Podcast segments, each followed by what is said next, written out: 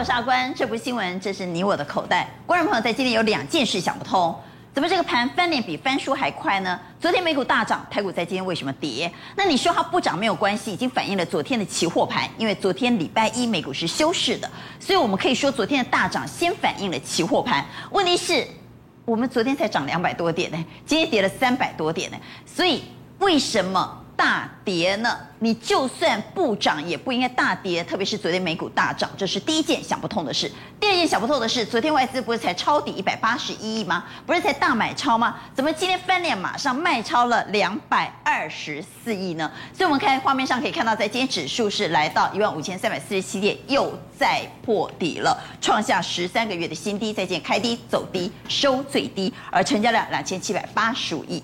好，现在时间是傍晚的五点三十五分。现在美股和欧股仍然持续杀声隆隆。画面上所看到的是道琼斯期货盘大跌了一点三个百分点，同时我们来看到纳达克指数跌幅更重了，大跌了将近有一点八趴。我们来看欧洲股市，德国股市物告恐怖的哈，现在大跌了超过两个百分点。法国和英国目前跌幅也非常沉重，法国股市也大跌了一点八趴。特别是油价，我们西德州原油和布兰特原油都要来看。我们先来看布兰特原油，布兰特原油重摔了超过四个百分点，西德州原油重摔了超过五个百分点。经济衰退真的要来了吗？我们来看，在今天市场恐慌气氛弥漫，特别是从盘面上的族群来看，我们来看到在今天的航运指数。在杀完融资之后，在今天还在杀哦。在今天从日 K 线的角度来看，是破底的。整个航运分类指数是大跌超过五个百分点。再回到盘中走势，在今天除息的联电，今天除息就贴息了。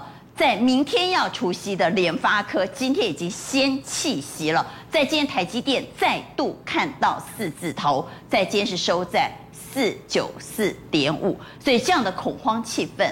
该怎么办呢？台指期已经看到万四了，亚洲股市并没有反应，道琼斯、纳达克昨天的大涨超过两趴的利多，反而全面都是走弱的，特别是台股先领跌之后。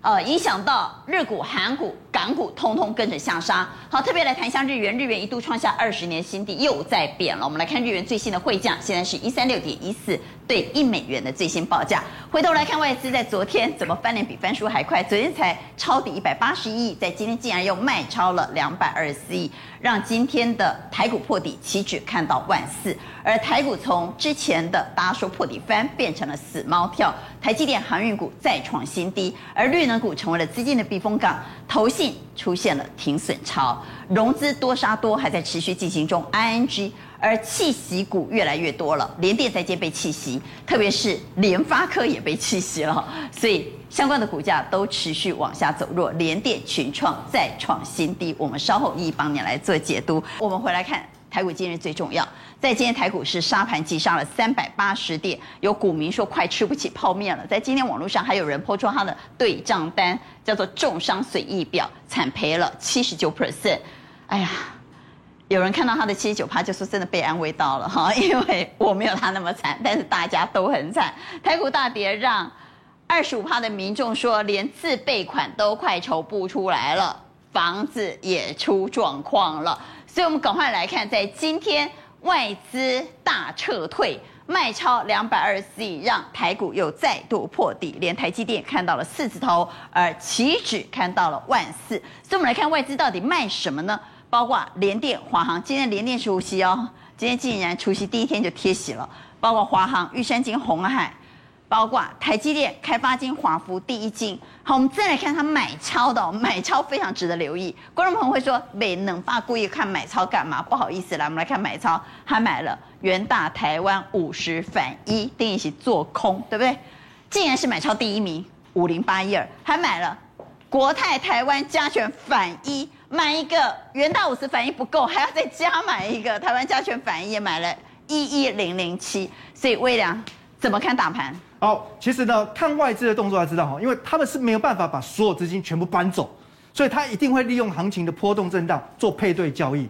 也就是说呢，他会去买进的是所谓的低波动股票，然后他同时又去卖出高波动股票，或者说他买进的是所谓的价值被低估的股票，但是他会卖出价值被高估的股票。所以我们看到哈，第一名好，他买进的是元大台湾五十反一，这是在做空啊。对，很明显做空哈。那我觉得一般投资朋友不要想说看到外资买，那你想跟啊？因为有时候他做这种反向 ETF 哦，可能会隔日冲，或者说呢，哎一下忽买忽卖的，你会跟不上。但是你可以把它当成呢趋势跟策略的参考。好，所以我们其实从这里要看外资的心态。对，现货市场卖超两百二十四亿，同时买了台湾五十反一，期货市场又持续补空单，所以我们往下来看，魏阳怎么看大盘呢？好，那其实先讲哈，现在行情震荡这么大，很多人以为呢，长期投资的就是抱越久哦，我只要买到好的标的，我就能够呢达到财富自由。实际上这里面会有很多多空循环，所以最重要的是呢，你要有资金配置的管理。很多人看到现在大跌，想要抄底，以为呢我买在低一点，梭哈修黑下去，将来也能够迎接报复性的上涨。可是事实上呢，在抄底的过程里面，常常哦，它就是持续会不断破。是那个有人外资也抄底了，外资昨天抄底一百八十一亿，也亚波挂高啊。哦，可是。外资有策略有没有？因为它抄底的同时，昨天的期货空单还增加哦。然后呢，它已经它的反一还赚钱，连八天买反一，而且它今天就立刻反手卖出，所以它保持很灵活的弹性。所以我觉得哦，一般人我们大概口袋没有外资深，你没办法像它这个模式抄底。好，所以我们再往下来看啊，到底什么时候才会出现底部讯号呢？要看哪些指标呢？好，第一个我们看了情绪指标哈，这美国 CNN 公布的恐惧跟贪婪指数从零到一百。那越接近零就是越恐惧啊，越接近一百就是市场越贪婪。那很简单，我们就看到呢，蓝色这一条线哦，零到一百我们把它四等份，所以呢，来到二十五以下的时候，就是市场进入到极度恐惧。那现在就是符合这个条件，现在极度恐惧，所以这个就会酝酿那种啊要反弹的情绪了哦。所以别人恐惧，我要贪婪吗？呃，这个时候就要看口袋深度，要看口袋深浅啊。对，如果，如果你跟巴菲特的口袋一样啊，那你可以贪婪。那你要是没有像巴菲特口袋比裤管长呢，那你就稍微再看一下。对，那就要接着再看呢下一个指标，确认底部再说。下一个呢，我们看的是筹码面的指标哈。那这里面呢，我跟大家分享就是融资维持率。那其实最近大盘为什么哎有机会一度出现反弹哦？就是因为融资维持率已经跌破一百五，而且是创下二零二零年三月以来新低。但看来今天恐怕还在杀融资，我们看双低还在破底。对，所以今天如果哦这个融资维持率往一百四十 percent 靠拢的话，我觉得近期之内又会反弹。但是反弹结束之后，它能不能真的哦拉出一个波段的上涨啊？我觉得这个要去看外资的空单是不是会开始减少。那另外呢，就是盘面当中目前哦。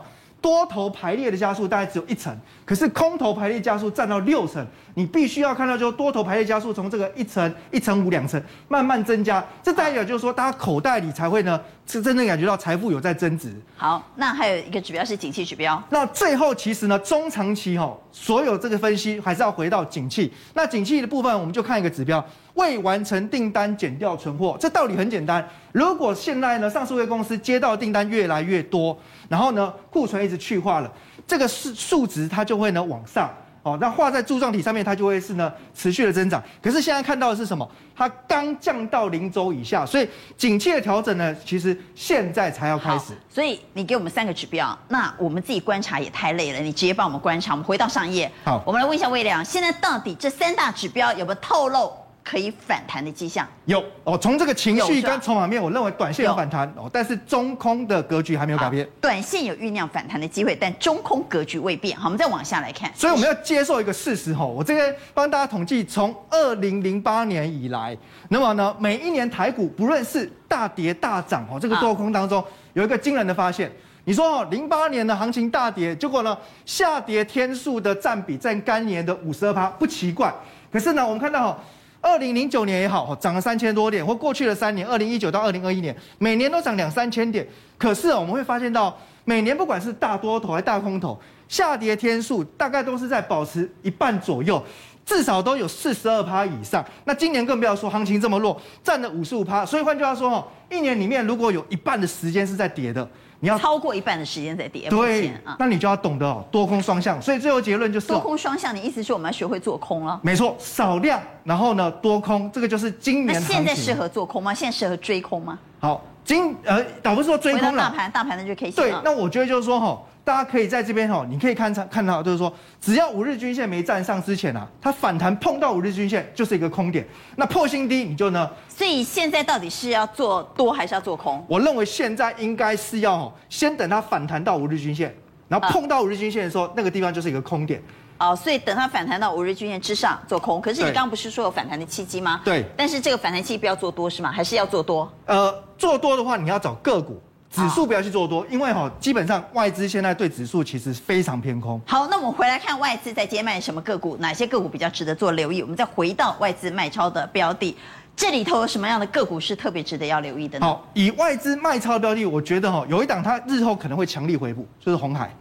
因为红海已经很久很久没有涨，然后打底已久，今年好不容易刚冒出头，结果这一这一波因为外资又变成提款，所以它有一点呢跟着盘势压回。可是事实上哦，因为红海每股净值在一百块钱，公司年年有获利，那今年十月呢，所以这一档它有可能会回补。对，它的电动车也要上市，所以我觉得其实它没有那么差。那你可以它看到它技术线型上也相对抗跌，外资这边如果卖不下去，能够让它打出一个短底，我觉得就有机会了。观众朋友最关心的是台积电，我们来看一下台积电。台积电在今天再度看到了四字头，在今天是收在四九四点五，收在波段新低，再破底啊！四字头的台积电可以买吗？台积电，台积电在今天再度看到了四字头，在今天是收在四九四点五，收在波段新低，再破底啊！四字头的台积电可以买吗？这个这个问题哈，其实说真的，每个人都在问。呃，五字头你问我也会买。四字头你会买，但问题是口袋没那么深怎么办？哦，所以我觉得，所有现在套住在台积电身上的人最烦恼就是，如果你前面已经梭哈了，那我觉得这里哈一样，刚刚讲的逻辑，反弹只要碰到五日线没有办法站上去，你就要减码。减码不是因为看坏它，是你必须先收回资金，等接下来它真的落底了，外资回头买的时候，你才有钱买更低价。四字头台积电到底能不能进场勇敢买超呢？买进呢？各位怎么看四字头台积电？请举牌，认为可以勇敢买的，请给圈。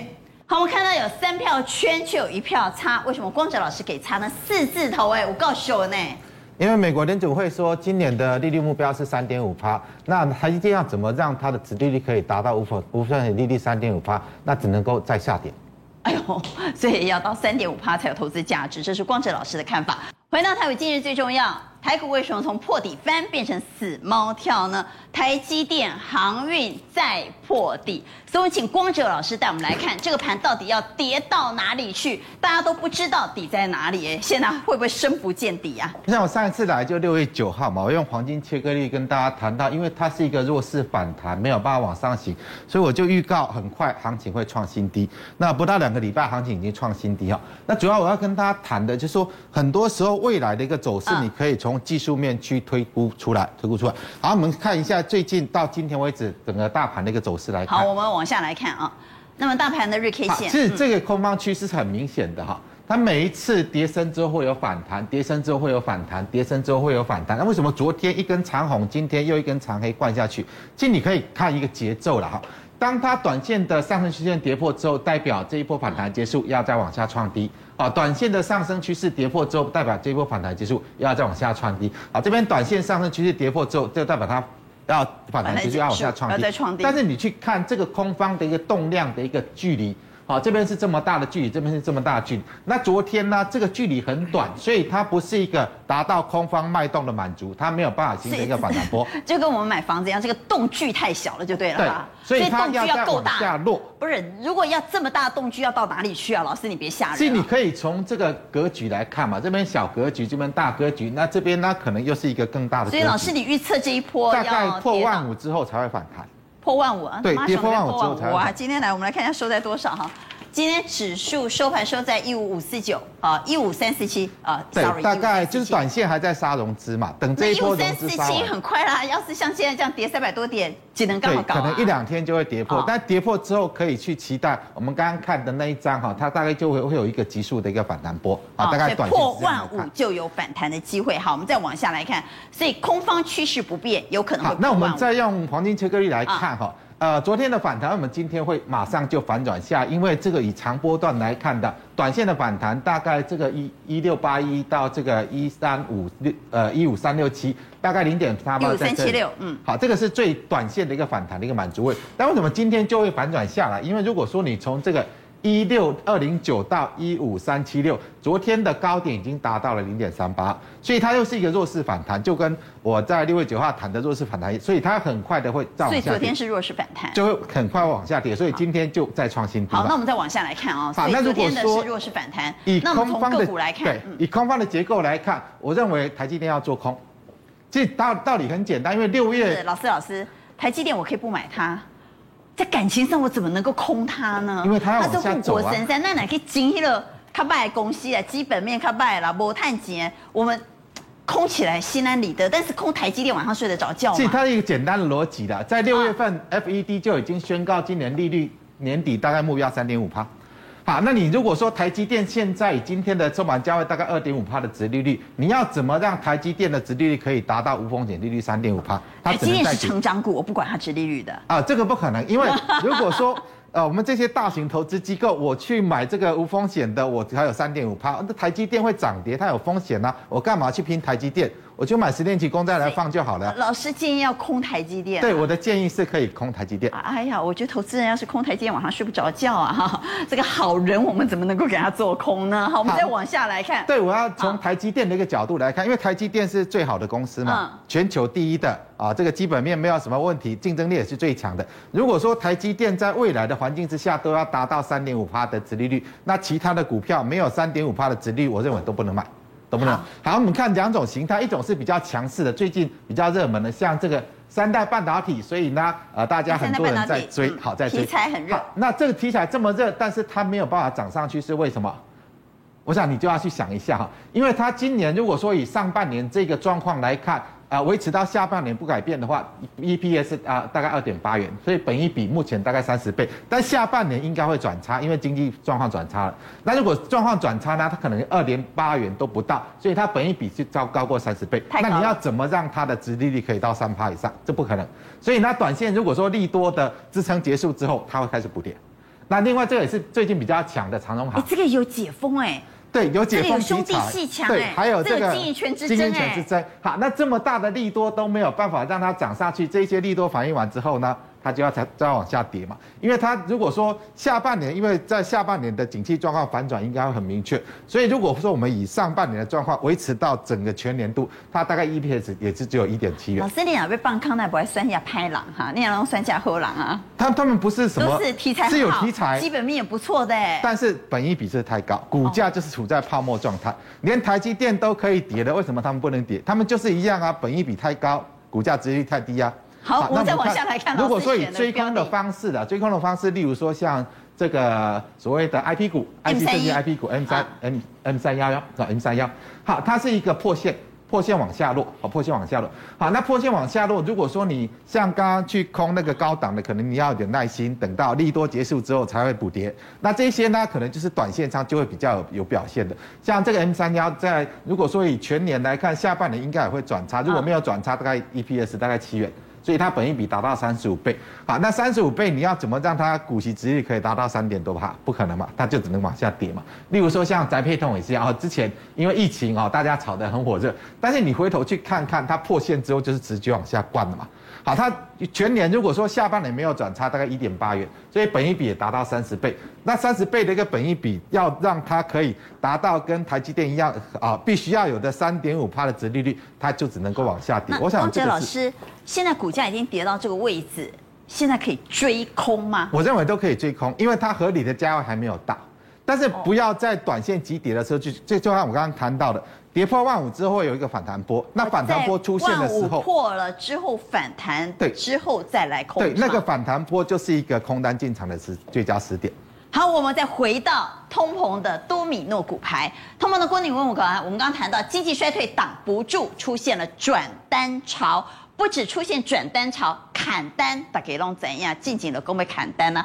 但是这个砍单好像刹不住车，哎，砍到什么程度呢？砍到三星和联电都要上分手擂台了。怎么回事呢？我们来看三星，三星之前不是和联电合作吗？就说哎呀，我要报你的产能啊，我帮你买机器啊。想不到之前这么麻吉的两个人呢，现在三星翻脸了。哎呀，也跟外资一样，翻脸比翻书还快啊。他说他现在终止联电的图像传感器的合同。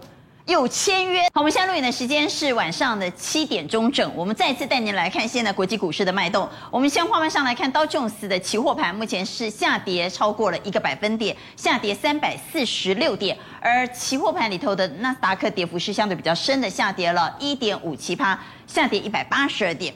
欧洲股市也是杀声隆隆，特别是德国股市目前。大跌了一点九六 percent，不过比刚刚稍微跌幅趋缓。我们来看法国股市以及英国富时指数都是大跌超过一个百分点。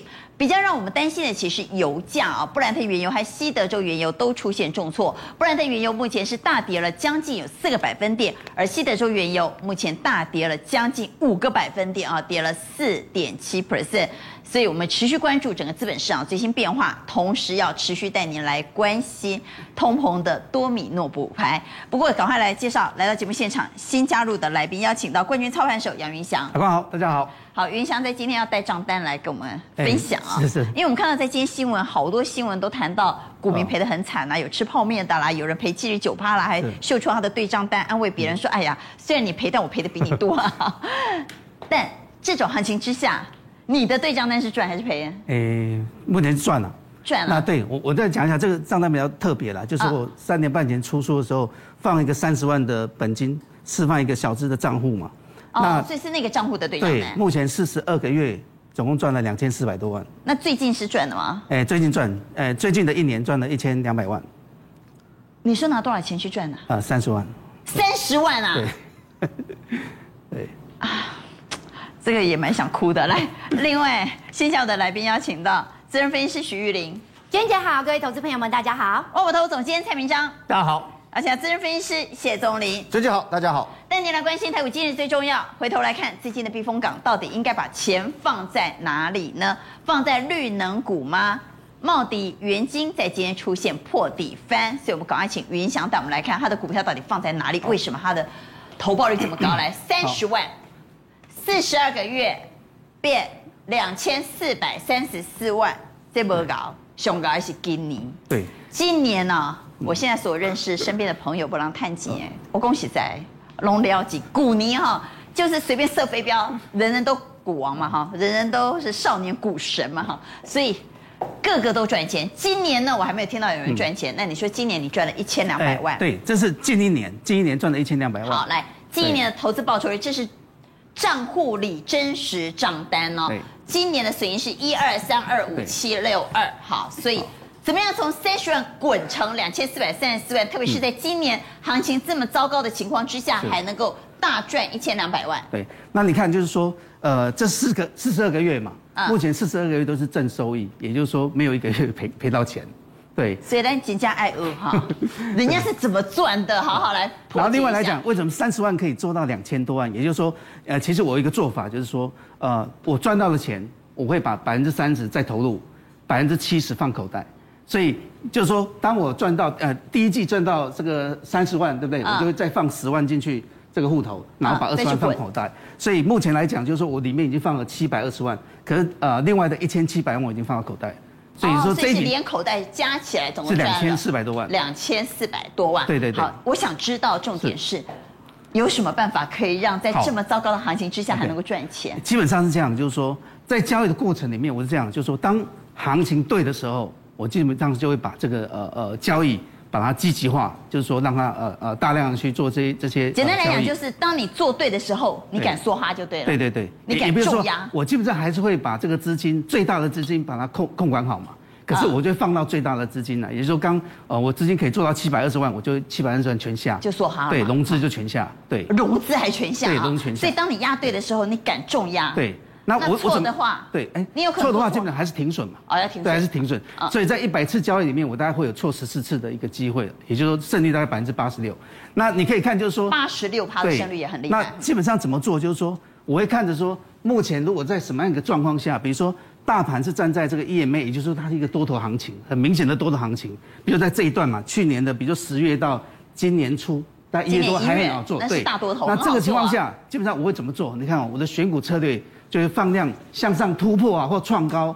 因为娟姐那时候讲说，我喜欢做创高，对不对？对，我是会在这个时候去做，没有问题。就是说，当这个所谓的大盘是好的时候，像这个，你看这是星星，对不对？星星基本上它在在做突破或者创高的时候，敢追？对，一百六、一百七，基本上追还是没有问题啊，对不对？可是当它在空头的时候，基本上我就不做这样的事情。那空头的时候怎么做呢？对，关键就是大家都是在这一波空头。如果在空头的行情里面，像这一段，其实这个空头已经很久了。以大盘来讲，你会发现说。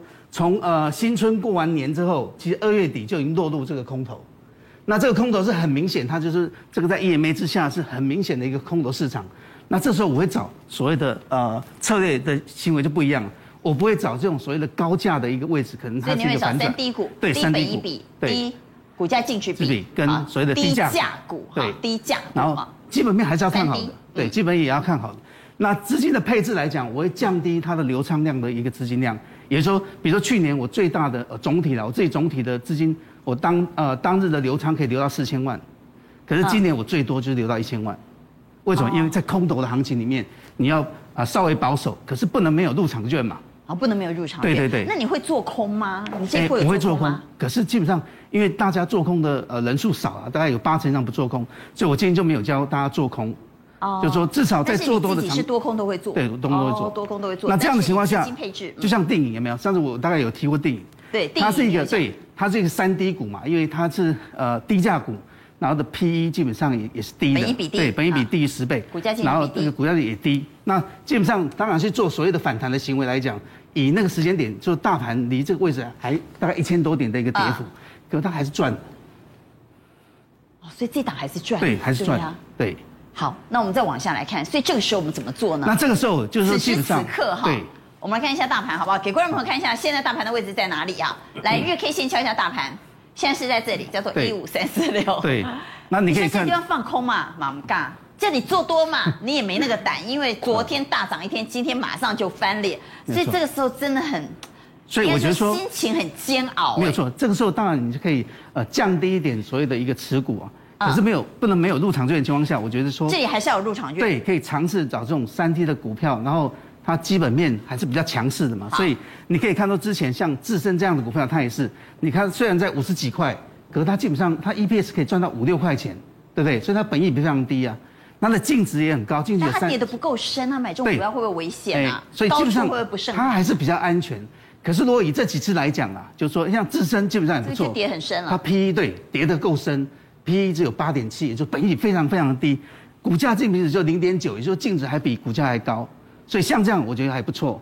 那我今天讲到说，以这次我会最喜欢的，对台加速，最喜欢的是这一次啊。那我们就认真讲到这一次哈，因为你看刚讲 P E 它只有六点多倍。好，我们再回到上一张哈，P E 只有到六点，本益比是六点七六倍，股价净值比一点五倍。那另外来讲就是说，因为这次本业它已经非常强了，我们再看下一张。我们来看一下基本，你可以看到它的基本面已经非常强。可是你看它五月，基本上五月这个整个喷出大概一倍的一个营收诶，一倍。为什么会喷到一倍？因为今天什么特别强？生技特别强。是。生技里面包括那些呃呃快筛股也非常非常强。那它刚好就是怎么样？它有快筛的国家队，所以它五月已经交了六百万剂里面，这个五月的营收只有两成的一个交货，它就已经喷了大概一倍。那六月听说还有另外的八成会进账。股票会不会大盘涨的时候它反而要跌？它会不会是逆相关的股票？好，回到台股，今日最重要带您来关心的是，那投信高持股的个股是不是现在在出现了停损潮呢？因为我们知道水能载舟也能覆舟啊。之前投信高持股的，如果他要做账，他就一路往上拼了；但是如果他要结账或者他要停损，那恐怕。光光他丢出来筹码都会踩死你，就互相踩踏，都会被别人踩死啊！所以智源力旺在今天打到跌停板，我们请玉玲带我们来看。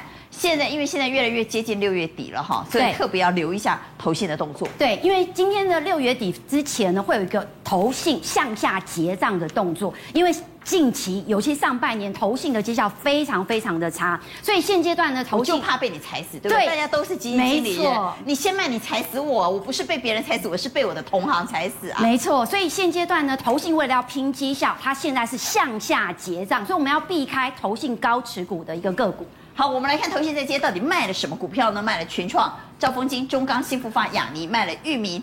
联强、惠阳 KY、英业达和长荣。那我们直接先来看宫格好了哈，这是在今天投信卖的股票。我想投信高持股的，我们先挑出来。这些是投信持股超过十趴的个股。好的，其实呢，这几档哦，尤其是智源，智源现在的这个投信的持股比例还高达十四趴，所以这种个股呢，投信还会持续的向下结账。那博智的部分呢，投信的持股比例也高达将近十八趴，所以这种标的反弹上来要站在卖方。那包含呢世星 KY，它的投信持股比例高达了将近十四趴，我认为反弹上来要站在卖方。总之就是仓库里头货还很多的，要特别小心。对，但是我这边特别加注一下。像新塘，新塘呢，它目前的持股比重哦，它已经有降到十趴以下了，而且从技术线型的角度，它没有去破前低，所以有可能在这里投信卖不下去之后，这一档新塘会酝酿跌升反弹。好，除了新塘之外，其他都要特别小心。对，我们再往下来看啊。好，这是大盘。好。那今天呢，玉玲要先教大家怎么去判断你自己手头上的股票是不是头部形态。好，那目前现阶段大盘呢？大盘像哪一？对，大盘目前现阶段，这个是周 K 哦，这个不是日 K 哦。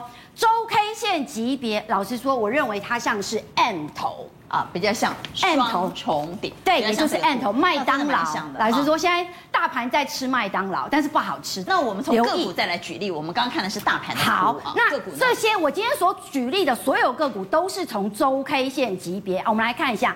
这一档标的叫做群联。老实说，现阶段呢，我们在看自己手中的持股的时候，不能够只单看基本面，一定要技术面、筹码面、基本面。基本面放在最后面，然后我们来看一下这一档标的群联，从周 K 线级别的角度，它已经形成了一个 M 头，而且 M 头之外呢，来。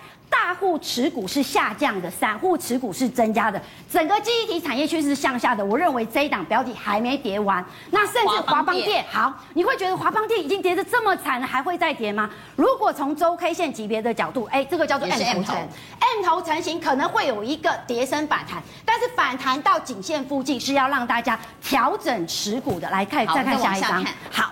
那再来呢？这一档标的叫做祥硕，祥硕呢，它叫做复合型的头肩底，因为这边有一个左肩，这边有个头部，这边有个右肩，所以产业趋势向下。对，头肩顶。那产业趋势向下，而且大户的筹码正在往下，散户的持股正在往上，这种标的要站在卖方。还有联永驱动 IC 这个部分呢，它也算是弱势股，弱势股反弹要懂得调整持股。好，我们再往下来看。